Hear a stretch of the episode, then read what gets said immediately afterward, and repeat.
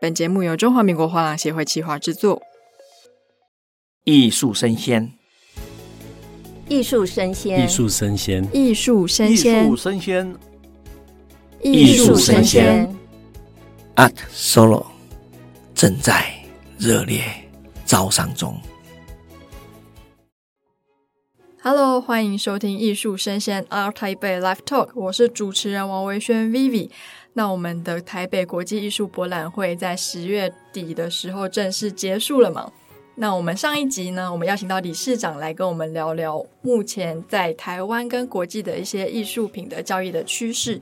那接下来这个系列呢，我们会邀请在这次的展会表现比较独特跟出众的几个画廊的负责人来跟我们聊聊，他们究竟是如何做展会的策划。以及他们的艺术家。那我们今天邀请到的是彩泥艺术中心的负责人林清问先生。哎，请我们林大哥跟大家打个招呼。啊，主持人还有各位亲爱的听众，大家好。要怎么样称呼你会比较亲切呢？我，我叫林清问，大家都叫 Art。我的夫人是的名字叫 Art，A R T 就叫艺术。哦，所以是贯彻艺术的概念，是是对对对。所以叫阿特也可以。叫明神也可以啊、哦，叫林清文或是清文都可以。是，那我们先请 Art 林清文先生跟大家介绍一下您的画廊跟您自己的背景。我二零一二年的十月十号创办了彩泥艺术画廊，在这个之前，我是已经将近做了二十五年的印刷业。那在印刷的过程。我除了印了一般企业的这些目录以外，我有另外一个业务来源是帮艺术家印画册，帮画廊印画册，所以我就对艺术产生了一种喜爱。那后来我觉得我想要在我人生五十岁开始能够从事一个品牌的经营，所以我觉得艺术是我的喜欢，所以我就毅然决然的离开了印刷这个产业，然后从事艺术。这个品牌，所以就在二零一二年的十月十号正式创立了彩泥艺术画廊。那彩泥跟一般画廊比较不一样的地方是，我们一开始就以艺术家、专属艺术家、独家经纪艺术家为我们的经营的主轴，所以我们跟很多台湾的中生代的艺术家签订了全球独家这样一个呃销售合约。啊，代理经纪合约，那包括李光裕老师，他是铜雕；包括霍刚老师，他是几何抽象；包括水墨的邓普君、蜥蜴人老师；包括在中生代一点的话，有杨北辰，有陆先敏，有王淑玲，有宋晓明；那包括摄影类的，就周庆辉；那新媒材科技艺术的话，张永达。然后他们大概就是一九八零年以后的有几位艺术家，包括张永达新媒体、新科技艺术，包括张嘉颖是油画，包括蔡孟昌也是油画。我们的艺术家的一个光谱大概就从一九三零年出生的霍刚，一直到一九八四年蔡孟昌。这几乎是跨五十年的这个世代，是。然后这个美彩的部分，我们也不会只限单一美彩，有雕塑啦，有水墨啦，有油画啦，有摄影艺术，还有科技艺术。这是我们以艺术家为我们经营的主体，然后跟他们做十年到终身的这样的一个独家经纪。然后希望能够透过这样的一个品牌的经营，把每个艺术家从台湾推广到全世界，就是我们诶在前面十年定下来一个锚，我们希望在第二个十年能够把它实现推到每个艺术家推到全世界，然后让他们在世界各国的美术馆啊，能够都被看到。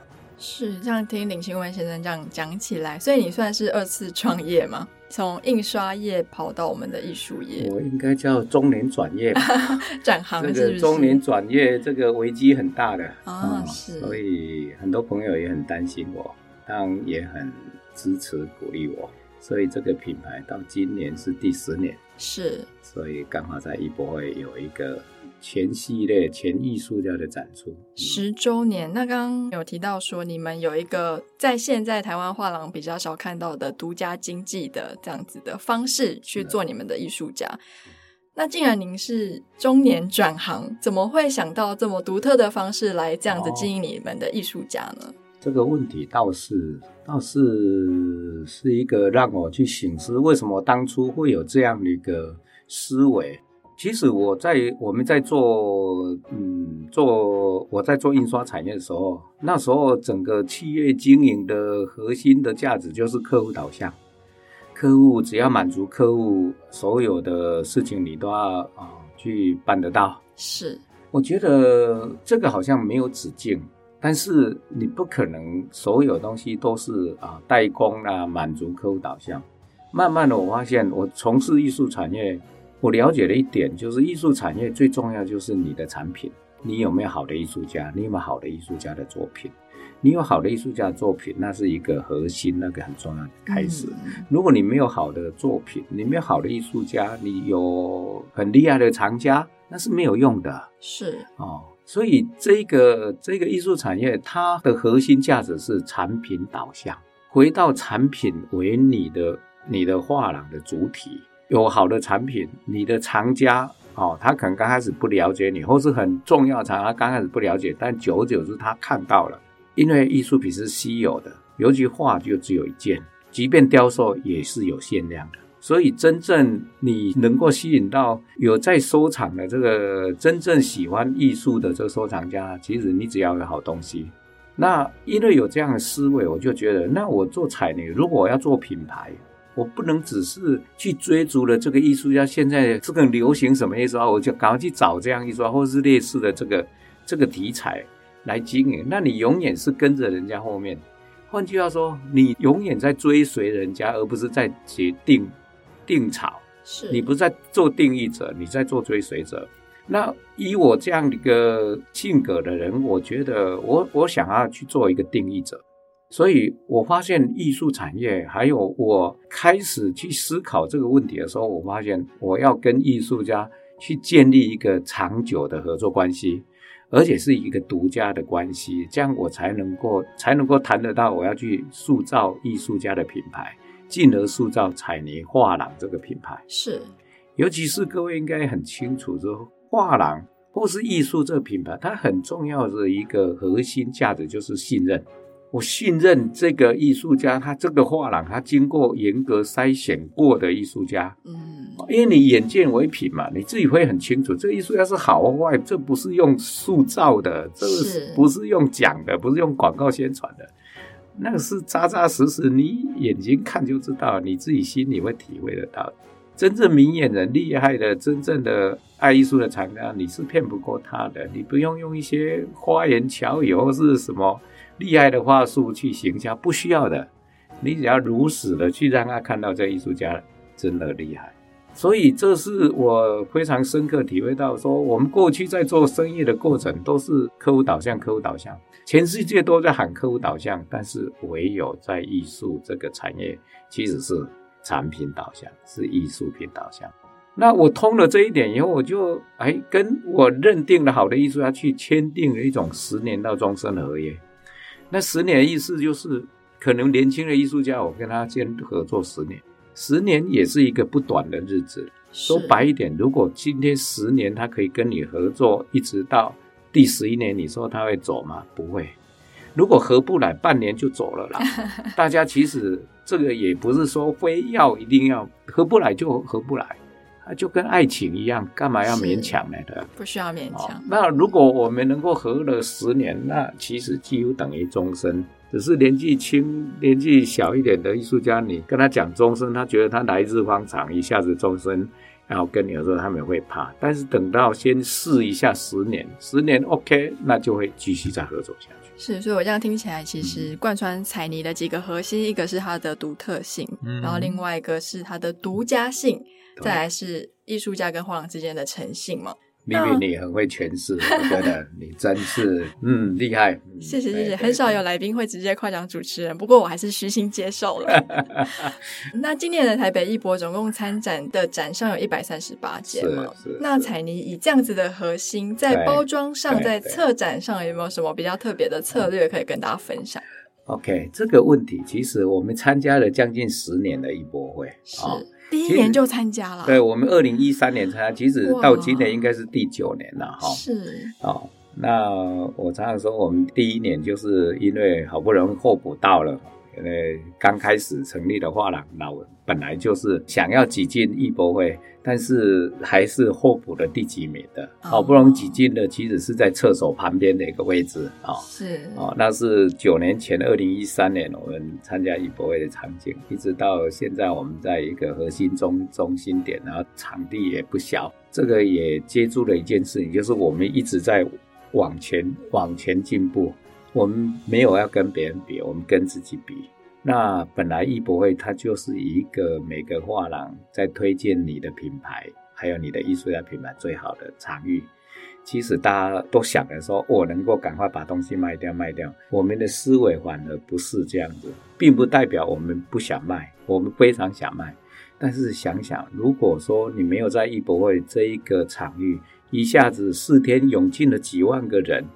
然后这几万个人，他们可能平常是到不了你的画廊的，但是他在这个地方看到你的画廊，然后每年关注关注你的画廊，然后也关注到你画廊的艺术家。那你的艺术家每年哎都有，哎都有一些主力，也有一些新的艺术家，然后他慢慢的喜欢你这个画廊的磁场或品牌，那你就会慢慢的去争取到一些你平常触及不到的。的客人，嗯，新的厂家，对，嗯、所以艺博会它应该是在一个培养新客人、新藏家一个很重要的场域。是哦，我们一直其实从一开始我们就一直抱着这种态度来面对艺博会。是，所以我们就不会去想，哎，现在这个市市市场流行什么啊，我就去找这个艺术家来，或是我去买几张画来试图想要在这个地方卖掉。嗯，我们从来没有要去想这件事情，因为刚刚已经说过了嘛。我们是由我们核心经营的艺术家，所以每一年从以前开始，我们就想，那我们今年要策划的主题是什么？我们要让哪几个艺术家出现在我们的艺博会？是，而不是每一次都是好像一路金章，大家一面墙壁，那就变成你画你的你的展场会变成杂乱。嗯，所以我们每年都会会用一个不同的主题来形塑我们的旗下的一些不同的艺术家。哦，不管是个展或双个展，或是联展，或是主题展，这是一直以来我们这样做。那这样做的优点就是，我们也因为这样的一个方式去找到很多新的厂家。是。那很多新的厂家，他对我们产生一种认识跟了解以后，那接下来重要不是他今天有没有买这件作品，而是日后结束以后，你是不是能够邀请他到你的画廊来更进一步了解你这个画廊经营的是什么样的。什么样的一个品牌跟他的艺术家跟他的风格，对，嗯，这些才是艺博会最大的价值。所以，换了我们评估的，除了说，哎，我卖掉多少以外，其实准客人或是准营销的那个才是未来。那这个什么时候会发生，不一定哦。是，有时候三天发生，有时候三个月发生，有时候三年以后才真正发生了。你知道吗？真正真正那个认真的藏家。他今天感觉到你这个画廊的品牌跟画廊跟艺术家的磁场跟他相近，他是会做研究的。他们今天会开始开始关注到这个艺术家，一定是先研究，研究以后发现这个艺术家的确如他所认为的这么好，他不会是买一件，他是一直会一直收藏的，的对，持续收藏。那我们就是要帮艺术家找到这样的长久的支持的关系嘛，稳定关系。所以换句话说，艺博会或画廊其实是一个平台，是一个等于是你在在媒介那个艺术家的磁场跟藏家的磁场相近的这个很重要的一个婚姻介绍所，你知道吗？嗯、哦，是一个很好的媒合的，是，您就是媒婆，对。我我一直看待艺博会是这样，所以每一次艺博会其实都是我们在分享我们品牌，让更多人知道的。那过去我们的藏家其实陆陆续续也都在艺博会找到。光以我们一个刚开始的画廊，你说藏家哪里找呢？嗯，是吧？好，那今年我们因为正值十周年，那过去我们陆陆续续把一些做艺术家的一个诶主题展，其实很多人还是不太清楚，说我们的品牌之下到底有哪哪几个艺术家的品牌。我们今年就索性十周年，把我们十三位艺术家通通哦纳到我们这个艺博会的这个平台。哇，这十三个一出来，还真的是很多人问我说：“哎，哦，陆先敏是你们签的啊？哦，杨别成在你们这里啊？哦，张嘉颖什么时候来的啊？蔡孟昌这么优秀的艺术家也在你们旗下。”是我们其实透过这样的一个一个展览，也让更多人对我们的艺术家更清楚。我觉得这是我们今年的主要的策展。那今年目的其实就是分享彩泥旗下独家经济的艺术家。那这里面其实对我们来讲是一个很大的挑战。怎么说呢？你想想，我刚刚说过了，我们那个年纪从三零的到八零的，横跨了半世纪的世代。那我们媒彩什么都有，所以他们彼此放在一起会打架的。尤其我们的艺术家的性格都很强 哦。风格都很独特，所以要把他们相安无事的摆在同样空间，不会让观者觉得很乱。其实这对我们来讲，这就是一个很大的考验。嗯，所以当然第一个，我们的场地，今年我们特别 order 最大的场地，都异于我们过去过去的一个场地。我们目的就是不要让我们的艺术家因为空间的关系，把它挤在那里，挤在那里就形成互相互相那个消耗了彼此的独特的风格。是，所以在规划上来讲，我们就把一些风格很独特，把它放在一间或是一个独立空间，可以出来跟大家融合了，就一起融合，所以就形成我们今年的这个艺博会的特色。一个空间就空摆在那边，它在里面的所有的物件，它也是会持续的对话。那其实彩泥艺术画廊定位其实非常清楚，就是要认识新的藏家。对，那，其实每个画廊的每次参加艺博的定位可能都不太一样。对，那就认识新的藏家这一点，那今年的成效如何呢？大概认识多少成的新藏家？OK，我我们对今年的成效非常满意哦。的确，我们过去的艺博会很多是我们的一些老藏家，他们在第一时间就会先先购买了。但是今年很特别，是我们发现我们这样做反而吸引了很多新藏家进来。嗯，哦，几乎是老藏家，好像好像是接棒接力的那个意思。老藏家因为他已经够了解我们了，他们要买这些我们艺术家作品，他平常就可以买。那反而今年我们开拓了不少新藏家。那新藏家，所以最近我们就不断的让这新藏家啊、哦、去拜访他们，然后是请他们到我们画廊来更进一步了解，包括台中的啦、高雄的啦，还包括香港的，也都很多的新藏家。所以他其实更支撑了我们认为，艺博会你不要先想的是卖，而是你要透过这个平台让。让大家认识对，然后让认同你或是对你的艺术家的作品产生兴趣的人，他可以进来。进来以后，后面其实路还很长，其实重点是在后面。是，而且如果说，诶，你让他们进到你的这个品牌的一个，他理解你们的以后，其实他会跟跟你们。跟这个品牌会一直跟下去，黏着度会非常高。对，没有错。我觉得这才是品牌经营的一个核心精神跟价值。换句话说，我们也会不断的帮我们的艺术家找到一个长久的支持者。这是画廊的一个本质跟价值是在这个地方，帮我们每个艺术家找到他喜喜欢他的风格的这些藏家。对。哎，这样听起来，其实采妮艺术中心今年十周年展的关系，所以才把十三位艺术家同时铺上墙嘛。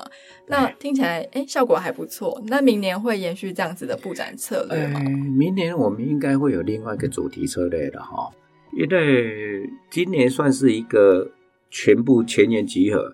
那明年我们还是会回到一个我们的一个那个主题策划。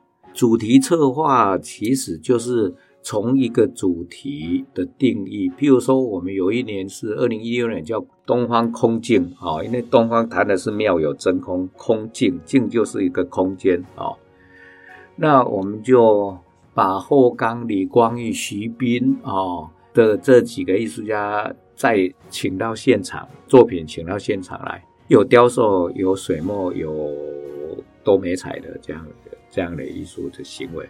我们在做这个主题的当下，其实除了是把我们的艺术家推出来以外，我们也有有可能透过一个主题策划去邀请国际的艺术家进来。是，然后维持一个弹性，让我们让我们的艺术家可以跟国际艺术家对话。是，这也是我们接下来第二个十年，我们开始积极进行国际推动的这一个一个核心精神。那这个部分会在除了在我们平常的行为里面，我们会在我们的艺博会会慢慢的体现实践这件事情。所以未来，我觉得艺博会是一个很好玩的、很好玩玩你的主题，或是玩你的不同艺术家的风格的地方。是哦，所以我都我都还，我们每一次艺博会，我们都绞尽脑汁啊，然后试图能够在那个地方能够呈现不一样的彩泥的风貌。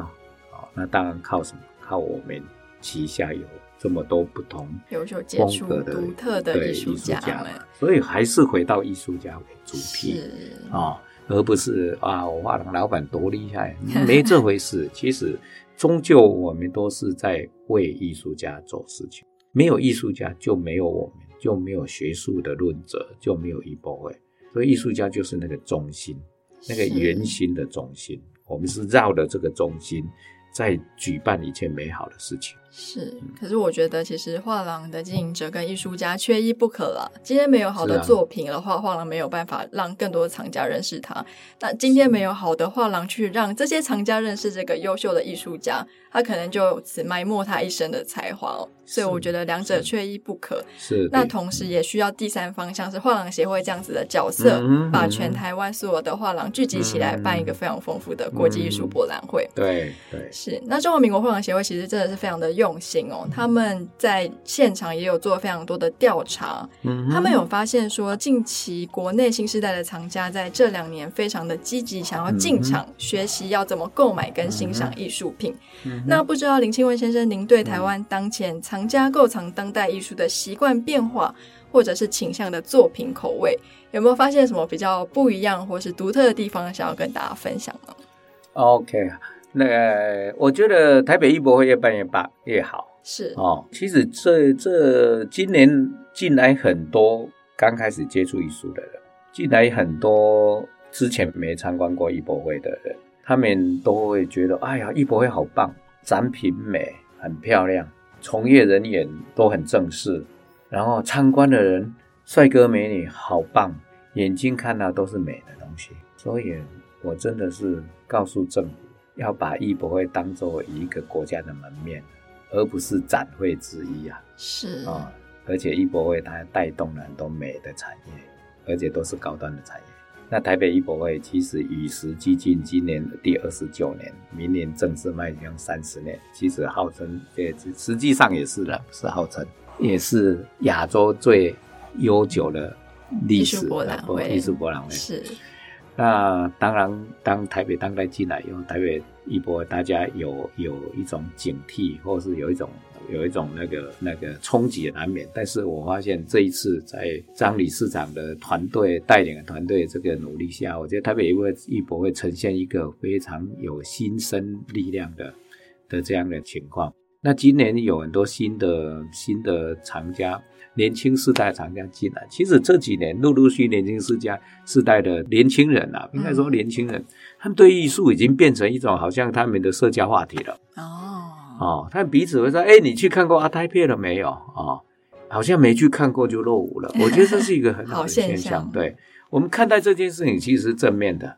问题是，年轻人他很容易跟着现在的潮流在走。是，那各位也知道，现在有一支潮流，就是卡曼啦、公仔啦等等涂鸦这些比较所谓的轻松的美学。是哦，那大家会会一直在追逐这这样的东西。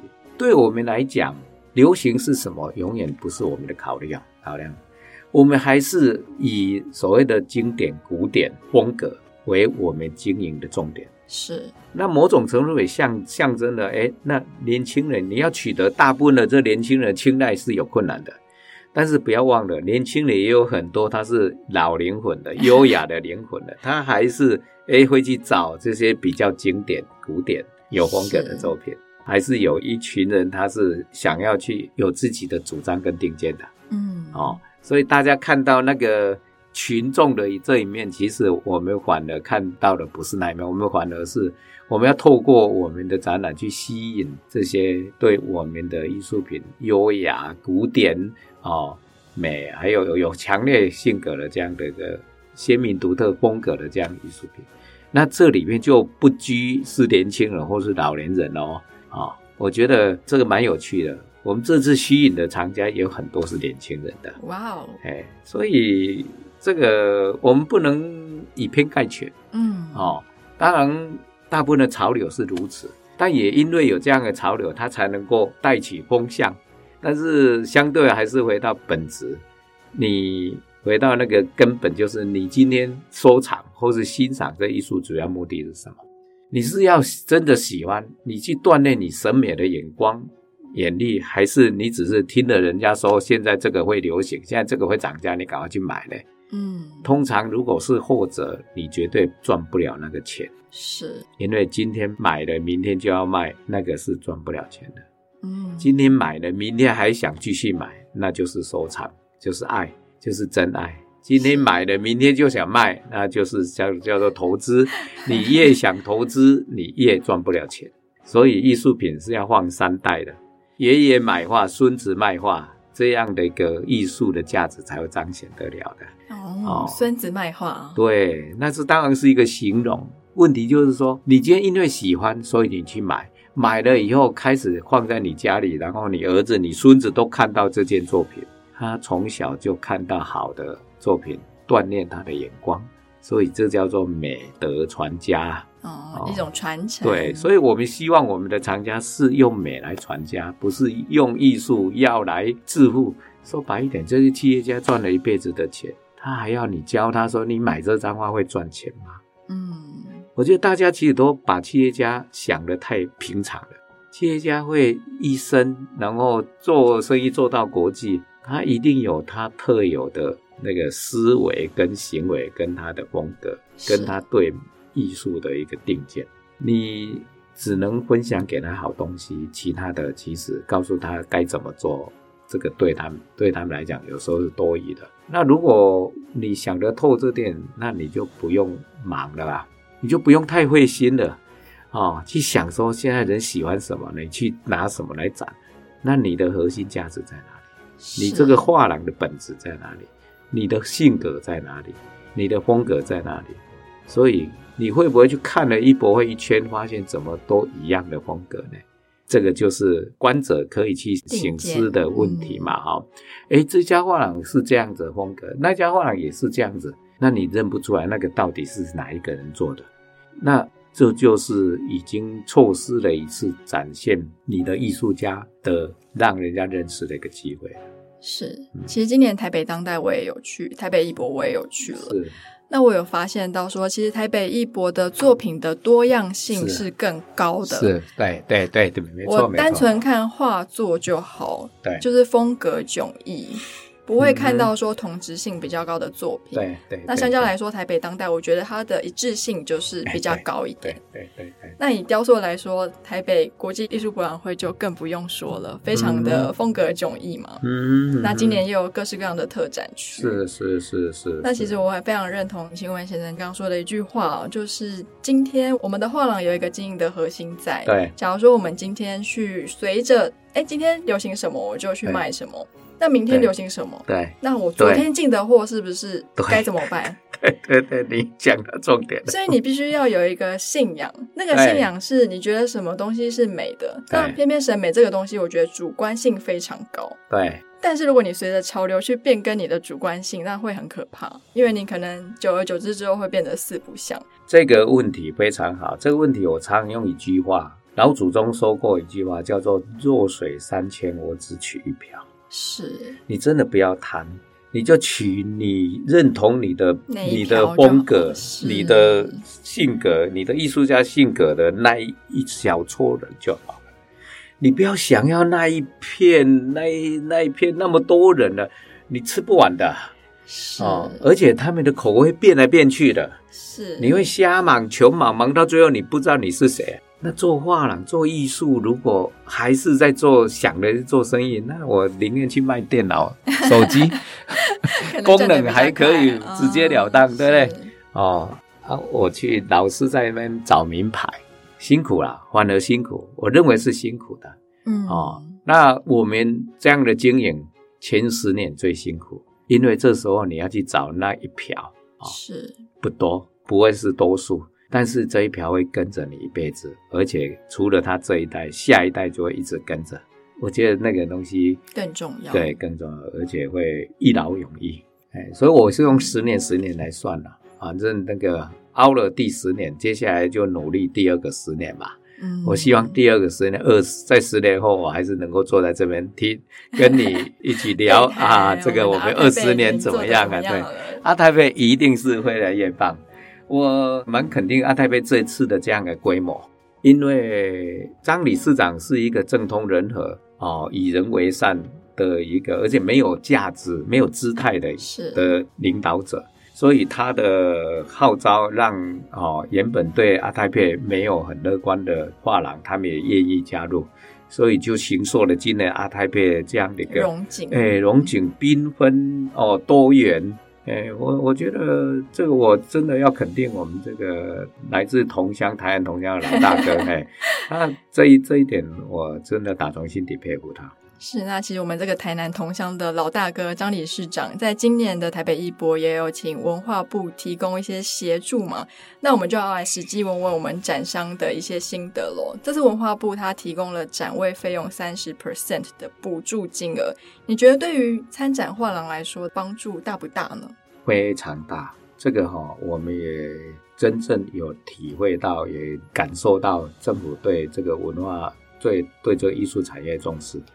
啊、哦，我我觉得这个值得。就像我刚刚开始讲的，艺博会是一个城市、一个国家很重要的门面。我们常常说，建筑让城市变大，艺术让城市变伟大。你看，法国巴黎、英国伦敦、美国纽约这些地方，这些地方都是全世界的艺术重镇。你说他们的城市多干净吗？没有。他们建筑多大？也没有。他们脏脏的。乱乱的，但是你会觉得在那里，你感受到一种几世纪以来的风华，那是因为文化跟艺术的内涵在这里面嘛？对。是。那台湾在亚洲地区扮演的其实是一个文艺复兴的角色啊。亚洲过去落后了意大利的文艺复兴六百年。这没办法，因为亚洲这这几百年都在战争，都在民生凋敝，都在拼经济。好不容易大家已经开始富足了以后，他们当然开始要接触品味啦。是艺术当然不是唯一，但是绝对是最好的途径嘛。那艺博会每年，而且越来越多观众来到艺博会来来欣赏，政府要有远见，看到这一个趋势。不要只把钱花在选举建设，要建设这样的一个内涵的东西，然后更加鼓励。我都觉得三十是最起码的，应该更多，而且鼓励大家都愿意越来越大，规模越来越大。那你说整个艺博会就变成一个城市，变成一个全国家那个时期的一个变艺术周，是国际盛事，对，国际盛事。然后各国的厂家都愿意。特别为了艺博会来看，嗯，那整个城市就美了，都在关注的就是这个美的产业，还有空间啊，我觉得还有空间啊。人家那个香港阿巴索就是这样干的，它整个城市是动起来的，然后全世界的人都在那个时间来。台湾那个时候，如果阿巴索香港阿巴索是正常没有疫情的话，台湾那个时候台湾的厂家几乎都都都在那个地方。你在香港阿爸的现场根本就好像一个小型的阿泰佩啊，是都看到熟悉的人。那这个政府是不是可以去看到这个这个高度？这个高度，事实上已经是人家已经做到了，把观摩学习就这样就好了。嗯所以我认为还有很大的空间。是，其实台湾在这二三十年来一直都是以科技大国擦亮我们的招牌嘛。可是我觉得国家发展到一个境界之后，其实支撑它往前进的不是科技多么的先进，而是这个国家的全体的文化素质，就是我们所谓的人文力哦。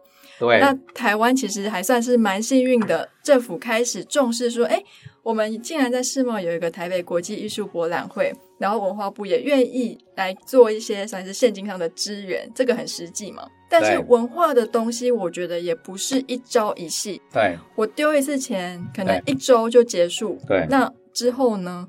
我觉得这个是文化产业培育上台湾目前我觉得还可以再多给一点支持的地方。那我也很认同，像是很多的优秀的企业家发展到一定的程度。其实手上有非常多的现金，非常多的资源，但是很多有钱人都常常说他们的心是空虚的。那其实艺术品，我觉得是一个很可以作为是心灵投射或是心灵对话的一个标的。是啊，那救人心、救灵魂，其实艺术是一个不二法门。当然，这包括音乐，包括表演。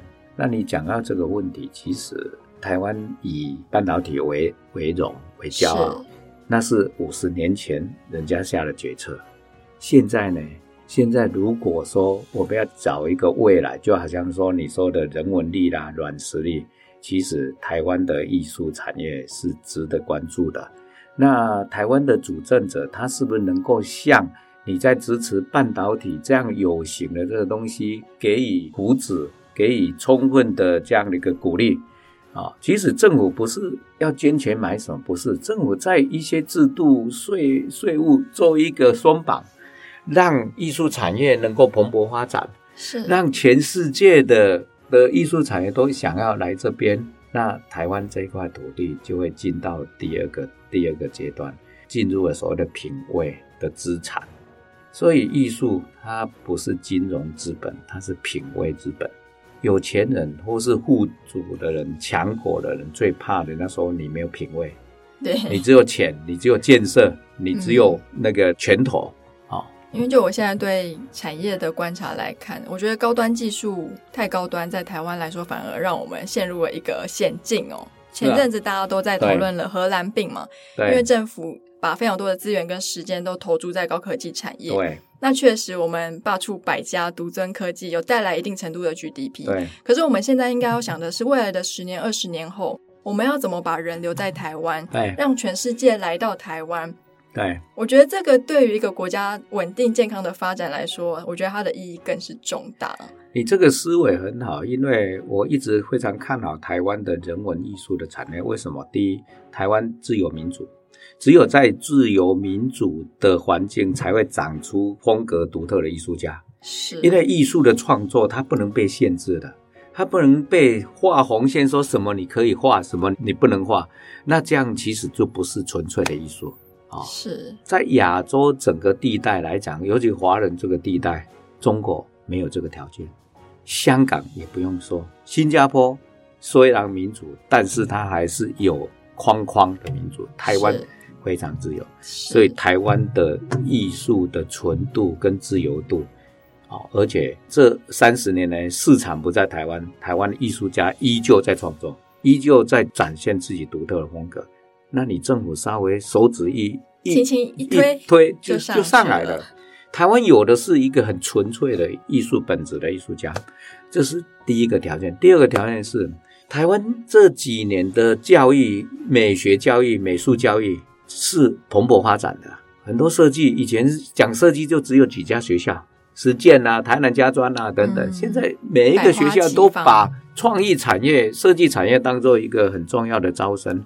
再来，我们的下一代出国留学的，我记得我那一代出国留学都是练法律、练机械、练电机、练可以糊口的东西。是。现在呢？现在我们的下一代出去练书都练文化创意产业、艺术精品。艺术管理，就比较艺术类的。对，这样的人才回到台湾，如果你没有一个好的平台给他们安身立命，他们就只好留在国外。是，有。然后第三个，台湾的藏家，不管是深度或是年轻化的广度，都已经到了一个蛮丰富的一个状态了。就是说，你的你的那个故地，就是这些容纳量，你的你的藏家容量，它可以它可以撑起了这个整个画廊产业。那所以，只要政府登高一呼，这几个生态通通会配合，那台湾自然而然在亚洲地区就会形成了一个，是一种独特的风格。对，台湾就会变成一个更美的地方，然后全世界人都会想要来台湾，是不是只观光而已？他们还可以来这边寻找台湾美丽的艺术家，是太多优势了。哦，我因为我一直在看这件事情，我觉得我就想。台湾其实接下来的软实力是应该扶持艺术产业，那当然就像你说了，它不可能一触可及的，它可能要经过五年、十年。那台湾主政者他要有这个高瞻远瞩跟高度，就是你现在定的这个根，它未来一定会开花结果。那这个这个，如果真的有这样的情况，那就台湾的福气啦。是我们有非常多的人才，嗯，可是我们需要产业发展的空间，跟一个执政者可以看到未来的水平跟高度。没错，没错。那在二零二三年，我们最近其实有感觉到疫情慢慢趋缓了吗？对。那相信疫后之后，我们会有非常多国际差旅啊，或者是国际性的大演展。会正式展开。那同时，明年台北艺博也即将迈入三十周年。在这样可预期的大环境下，不知道您对国内跟海外当代艺术市场的变化有没有什么期待？有没有什么担忧？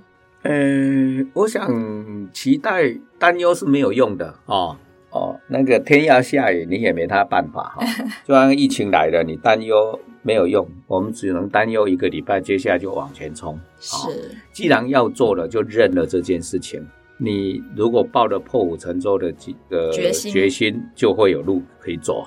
你就在那边犹豫，越是走，也不是退，也不是，那你就只能原地踏步。当你问到我这个问题，我一向是乐观者。是，我觉得我惜福感恩这件事情，我能够在五十岁。